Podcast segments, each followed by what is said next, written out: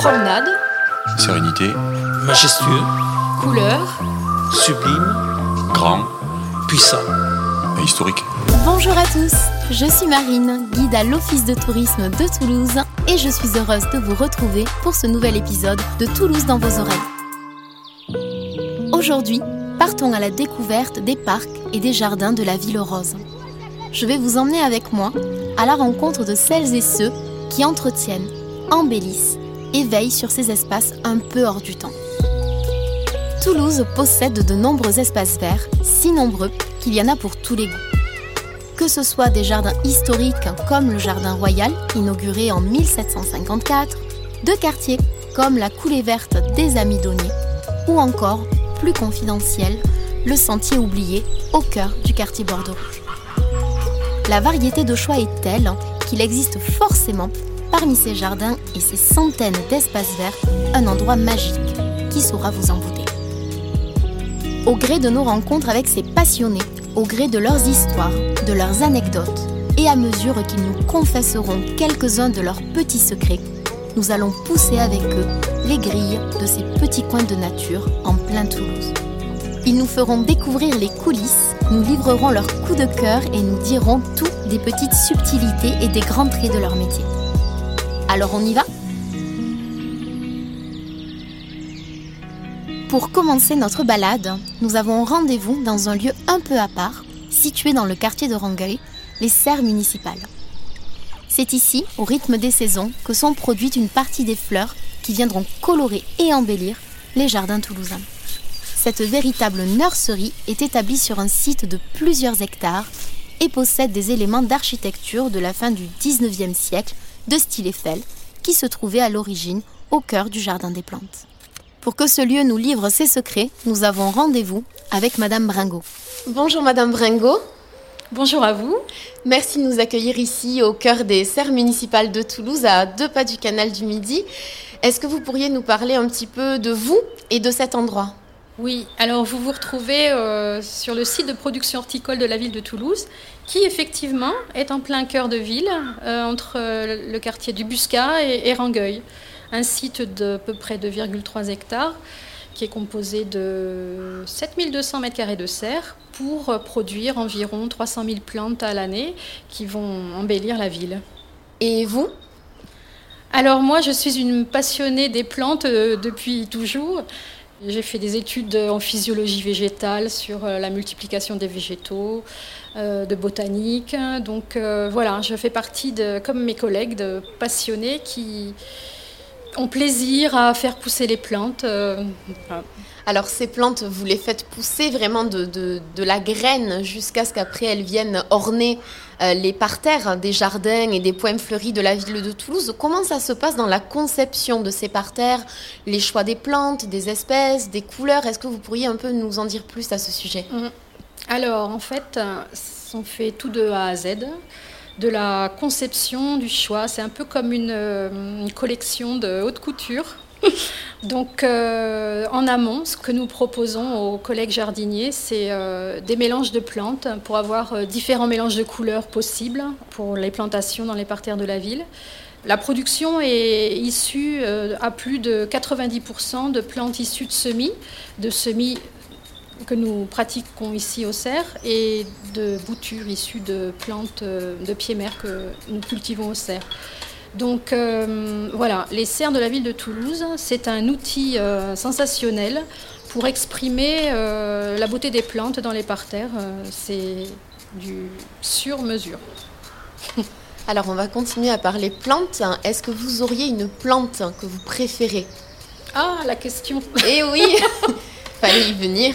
Oui, alors la plante que je préfère en ce moment, étant donné qu'on est dans la recherche de plantes qui résistent à la sécheresse, euh, j'étudie un peu ça de, près depuis plusieurs années. Euh, moi, j'aime bien euh, l'Euriops pectinatus. Parce que cette plante fleurit en période euh, où les autres plantes ne fleurissent plus. Elle fleurit actuellement parce que c'est une plante de l'hémisphère sud et donc le fleurissement est décalé. Cette plante euh, résiste à la sécheresse. Cette plante a une très très belle floraison jaune. Euh, cette plante a un joli feuillage vert glauque, très beau. C'est ouais, une des championnes euh, actuellement, et donc c'est cette championne que je souhaite valoriser aujourd'hui, que vous allez voir de plus en plus dans les parterres. Forcément, euh, en hiver, quand vous allez vous balader dans la ville, si vous voyez une fleur qui ressemble à une marguerite jaune avec un feuillage vert glauque, eh bien vous direz c'est l'Euriops pectinatus. Alors, outre la plante, est-ce que vous pourriez nous dire quel est votre jardin préféré? Alors, le jardin préféré, s'il fallait en, en choisir qu'un, c'est le jardin du Grand Rond, centre-ville, parce que peut-être qu'il est circulaire, la forme, euh, la qualité du fleurissement, la, qualité de l'embellissement, enfin les massifs d'arbustes. Et il y a un joyau au milieu, le kiosque à musique, qui, euh, au niveau de sa façade euh, basse, présente tous les ans une mosaïculture. Alors, pour ceux qui ne connaissent pas la mosaïculture, je, les invite vivement à aller voir ce- cette fresque végétale qui, depuis certainement plus d'un siècle, existe tous les ans. Et euh, voilà. On est un petit peu euh, sur un nuage, là. euh, tout, est, tout est beau, tout est calme. Enfin, c'est le paradis. Voilà, le jardin du Grand Rond, c'est le paradis. Le paradis, mais au cœur de la ville de Toulouse. C'est ça. En tout cas, merci beaucoup à Madame Bringot de nous avoir euh, accueillis et d'avoir partagé avec nous. Je pense que nous ne verrons plus jamais de la même façon euh, les parterres, euh, les points de fleurissement ainsi que les jardins toulousains grâce à votre travail et à ceux de vos collègues. Merci beaucoup. Eh bien, je vous remercie pour votre visite et je vous dis à bientôt lors d'une journée porte ouverte peut-être. Avec grand plaisir. Merci beaucoup. Au revoir. Merci. Nos pas nous mènent à présent au cœur du quartier des jardins pour faire une halte au Jardin des Plantes. Il est l'un des jardins historiques de Toulouse, situé à deux pas du muséum. Très apprécié des habitants avec ses bosquets et ses sculptures d'ornement, ce jardin permet de s'évader le temps d'une balade. C'est ici que nous retrouvons Monsieur Papex, qui travaille à l'embellissement des jardins de la ville depuis de nombreuses années. Monsieur Papex qui va nous en dire un peu plus sur ce que lui et ses collègues relèvent comme petit défi quotidien pour faire de ces espaces verts de si fabuleux écrins. Bonjour Monsieur Papex. Bonjour.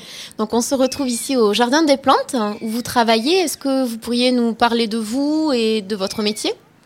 Eh je m'appelle Laurent Pavex, euh, je suis euh, responsable de l'équipe Jardin historique au service espace vert de la mairie de Toulouse. Euh, J'encadre pour l'instant 12 personnes euh, à travailler sur un secteur de 18 hectares. Donc sur ce secteur, vous ne travaillez pas uniquement sur euh, le Jardin des Plantes ou le Jardin Royal ou encore le Boulingrin. Non, on n'a pas que des jardins euh, fermés, on a aussi des espaces ouverts, des jardins de quartier, des écoles et des, crèches aussi. Depuis combien de temps travaillez-vous dans, euh, dans ces jardins historiques? Ben, ça va faire 20 ans l'année prochaine. Et après tout ce temps, est-ce que vous vous voyez toujours poursuivre, évoluer euh, dans, dans cet espace-là? Ben, J'aimerais bien, j'aimerais bien rester ici parce que c'est quand même euh, c'est vraiment de très beaux jardins et c'est dans un cadre vraiment très très très agréable et c'est enfin, c'est- un endroit dans, dans lequel on peut vraiment exercer son métier de jardinier euh, vraiment dans les règles de l'art. Un petit paradis. Exactement, pour jardinier.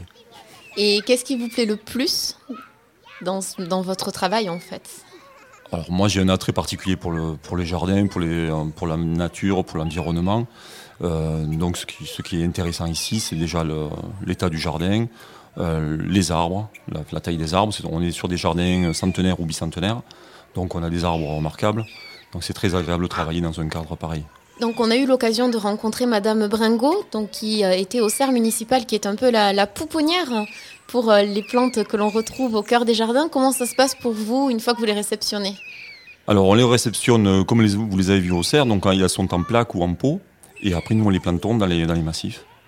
Voilà, et on les alors euh, celles de, l'automne, nous avons planté là au mois d'octobre, et on va les on va les arracher au mois de mai à peu près, et là nous planterons les plantes annuelles. Donc pour reprendre l'expression de Madame Bringot, un peu comme en haute couture, hein, avec ces histoires de, de saison et de collection. Et de collection, exactement, c'est ça. Dans la ville rose, quel est votre espace vert préféré? Jardin ou, ou autre hein? Ah, ben, enfin, pour y être pour y être souvent, ben, le jardin des plantes c'est quand même euh, c'est quand même un jardin euh, Et c'est protégé, voilà, parce qu'il est grand le jardin des plantes. Donc euh, quand on est au milieu, on n'entend quasiment pas un bruit. Et euh, alors il y a beaucoup d'animaux. On a une faune sauvage assez, euh, assez importante. Donc euh, là cette année en plus avec le confinement, on a beaucoup d'écureuils. Oui, on, on en a croisé un en arrivant. Voilà. Donc il y a beaucoup d'écureuils cette année et euh, c'est très agréable, surtout le matin, de les voir, de les voir évoluer. C'est très, euh, très sympa. Et hum, au cœur du jardin des plantes, est-ce qu'il y a un endroit que vous recommanderiez pour, se, pour flâner, se perdre un petit peu? Alors, un endroit particulier, c'est la montagne. Ce qu'on appelle la montagne au jardin des plantes, c'est la petite butte qui est entourée de la pièce d'eau. Et euh, c'est, c'est assez sympa parce qu'il n'y a pas grand monde qui y va et euh, c'est plutôt sauvage. Merci beaucoup, monsieur Papex. Ben, je vous en prie. Nous terminons cette échappée verte dans un jardin un peu particulier. Niché au cœur du jardin Compense Caffarelli, classé jardin remarquable, il est inspiré des jardins de Kyoto, ancienne capitale impériale du Japon.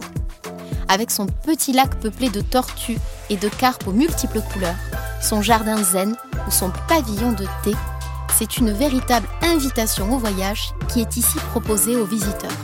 Vous l'avez compris, c'est au jardin japonais que nous nous rendons. Le nom officiel de ce lieu est en réalité le jardin Pierre Baudis. Et pour voyager ensemble vers ce petit bout d'Asie situé dans l'ancien quartier des casernes, nous allons rencontrer Monsieur Desangles. Il fut jardinier pendant de longues années au cœur de cet espace vert unique à Toulouse. Il en est encore aujourd'hui une figure incontournable. Bonjour Monsieur Desangles. Bonjour. Donc nous nous retrouvons aujourd'hui pour parler du jardin euh, Pierre Baudis, que les Toulousains connaissent aussi sous le nom du jardin japonais. Tout à fait. Donc vous avez été pendant de nombreuses années euh, jardinier dans cet espace. Est-ce que vous pourriez nous en parler? Oui, j'ai été jardinier pendant 20 ans, ce jardin japonais. J'ai été nommé au jardin japonais en 1999. Et ne connaissant pratiquement rien sur les jardins japonais, je me suis formé avec les livres et également avec tous les personnages qui ont pu transiter par le jardin japonais. Quand je parle de personnages, c'est des professeurs émérites du Japon, des moines également, des moines bouddhistes, et voilà, tout, tout, tout le, le brassage et des gens qui avaient vécu au Japon, qui étaient de retour sur Toulouse ou qui passaient par Toulouse. Et à tel point que maintenant le jardin japonais est, réputé parce que c'est ces gens-là justement qui ont fait connaître le jardin de Toulouse. Il a été dessiné par le directeur du service à l'époque, qui s'appelait Jean-Marie Granier. Ils ont construit ce jardin sur un an, toute l'année 82. À l'origine, c'était les casernes de Compense Caffaridi, des généraux d'Empire. Donc c'était tout plat, tout était plat, il n'y avait plus rien. Les engins sont venus là-dedans, ils ont tout défoncé, ils ont fait des, des, montagnes pour retracer les montagnes du Japon, des cuvettes pour euh, retracer les, les, volcans. Et puis, ils ont surtout euh, fait le lac en priorité, parce que l'eau doit se trouver au centre du jardin japonais. Et puis, bon, après, tout, tout s'enchaîne. Voilà. Ce jardin, vous y avez passé de, nombreuses années. Est-ce qu'il y a une saison particulière que vous préférez? Ah, toutes. Il y a quatre saisons. Et quatre saisons qui sont de valeur égale. Après, nous, occidentaux, si on veut donner un critère de sélection, je vous dirais que c'est le, le printemps, l'automne, l'été et l'hiver. Alors le printemps, pourquoi? Le printemps, les célèbres cerisiers en fleurs. Voilà. Au Japon, c'est une institution. Et d'ailleurs, depuis 20 ans maintenant, nous, on fait des visites guidées du jardin japonais justement pour à cette occasion-là. Et les cerisiers fleuris, c'est le symbole de la naissance pour l'être humain. Donc il y a cette relation euh, printemps, cerisier, naissance. L'été est matérialisé par les arbres qui fleurissent l'été. Alors à Toulouse, on a un polovnia, la Louisia et la gestrémia. Et ça, c'est jeunesse, été, et ces arbres-là qui fleurissent. Voilà. La relation est avec la jeunesse. Ensuite, l'automne. L'automne est aussi merveilleuse que le printemps. C'est matérialisé par l'érable du Japon, Macer japonicum, dont les feuilles deviennent pourpres à l'automne, et qui, lui, symbolise l'âge mûr. Voilà. Et ensuite, on arrive en hiver. L'hiver est matérialisé par les conifères, et les conifères euh, symbolisent la, la vieillesse. Voilà. Alors, est-ce que dans ce jardin, il y a un élément qui vous touche ou qui vous plaît le plus? La partie qui, me parle le plus, qui, est la, plus envoûtante, on va dire, nous, occidentaux, c'est le, jardin sec, jardin de méditation, qui se trouve à gauche quand vous rentrez dans le jardin japonais, quand vous avez passé le pavillon de thé, il est face au pavillon de thé, voilà, tout simplement. Pourquoi? Parce que lorsqu'on le trace, on peut y passer un quart d'heure, 20 minutes, une demi-heure, une heure, deux heures. On est imprégné par le lieu, par l'esprit du lieu. Et là, peut passer qui veut tout autour, on ne se rend compte de rien. Voilà. On est dans notre. Je pense qu'il y a une part de rêve également. Et voilà. Il faut être, il faut être aussi rêveur pour travailler dans un jardin japonais. Voilà. Alors, outre le jardin japonais, est-ce qu'il y a un autre espace vert, un autre jardin que vous affectionnez ou vous aimez vous promener à Toulouse? Euh, Oui, le, le, jardin de, de la Rinerie, qui vient d'être en partie restauré. C'est le jardin quand même à la française, avec le, le petit château de la Rinerie au-dessus, mais également d'un calme et d'une beauté incroyable. Même, même en, en pleine journée. Vous alors qu'on est au cœur de Toulouse. Alors qu'on est au cœur de Toulouse, voilà. Donc, euh, une belle idée de promenade pour les personnes qui nous le, écoutent. Voilà, le parc de la Rainerie. Merci beaucoup, Monsieur Desangles. Avec plaisir. Au revoir. Au revoir. C'est ainsi que s'achève notre balade. C'était Toulouse dans vos oreilles, à la découverte des jardins de la Ville Rose.